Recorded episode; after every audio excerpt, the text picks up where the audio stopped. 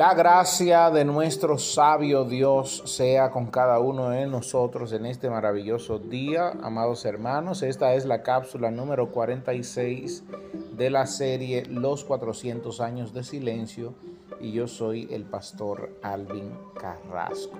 Hemos estado hablando de ah, Augusto, Octavio Augusto César, como él se llamaría en su eh, gestión de poder Octavio Augusto César, eh, que era sobrino nieto de Julio César. Eh, fue proclamado emperador de Roma, el primer emperador de Roma en el año 27 antes de Cristo y duraría eh, en el control del imperio aproximadamente 41 años, muriendo en el año 14 después de Cristo.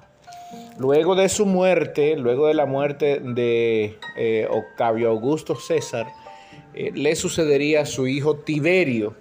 Y ojo aquí, importante destacar que en el nacimiento de Cristo, el emperador que gobernaba a Roma era Octavio Augusto.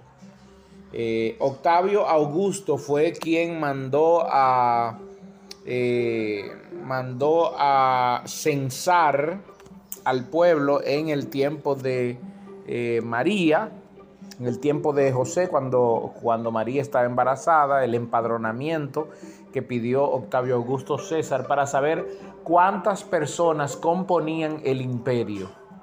Y esta fecha es importante porque de esta fecha se toma o se tomó para poder, eh, para poder básicamente fechar las cosas de ahí en adelante. Pero quien eh, hace esto es, eh, se hace 300 años después de Cristo, así que las fechas nunca serían correctas, nunca corresponderían con lo que realmente eh, se tiene entendido.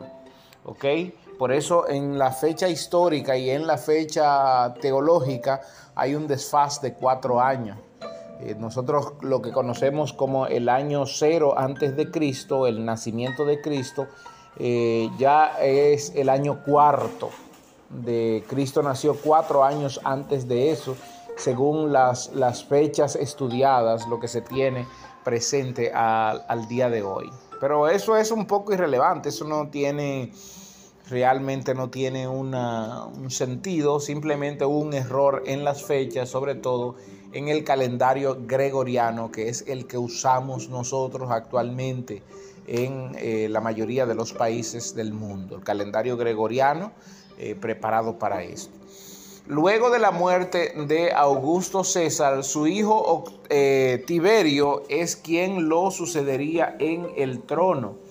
Y ojo con esto, porque Tiberio sería el personaje que eh, sería el personaje que estaría cuando la muerte de Cristo. Cuando Cristo nace, el emperador era Augusto César, y eso lo, lo confirmamos el día de ayer con la palabra. Y el, cuando Cristo muere, el emperador era Tiberio César. ¿Ok? Y tenemos una fecha más clara para destacar esto.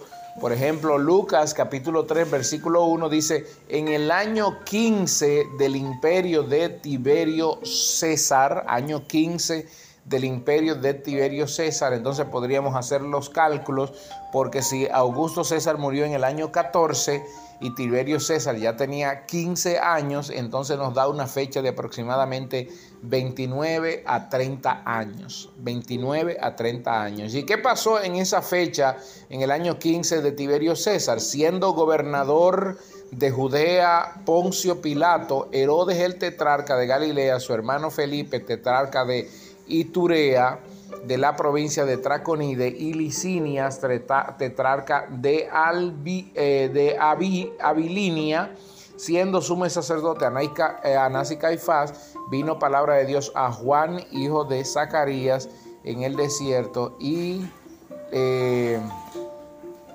le vino por toda la tierra alrededor de Jordán predicando el bautismo del arrepentimiento para la remisión de pecados. Es decir, Juan fue llamado al ministerio a en el año aproximadamente entre el año 29 y el año 30 de nuestra era. ¿Y eso qué nos deja decir? ¿Qué nos, nos ha de, comunicar esto?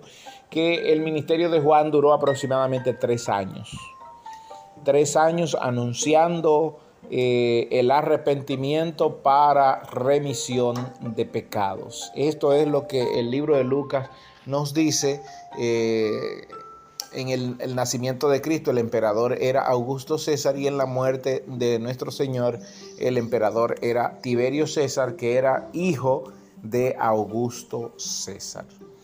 Bien, con todas estas informaciones, amados hermanos, y con todo lo acontecido, llegamos al año primero. Es importante destacar, y me voy a tomar la cápsula de mañana, para destacar el contrato que eh, hizo Pompeyo con Herodes y fue rectificado por eh, Octavio Augusto César con Herodes, eh, dándole las tierras de Palestina por heredad.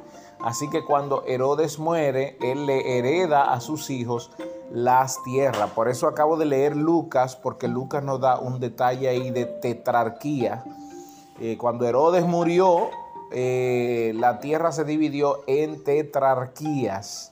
Y una, eh, tetrarquía quiere decir que la tierra fue partida en cuatro partes y les fue heredada a los hijos de Herodes. Pero mañana voy a tener más tiempo para hablar un poquito sobre eso, ¿ok? Permítame por favor cerrar aquí y mañana continuamos. Que la gracia del Señor sea sobre usted.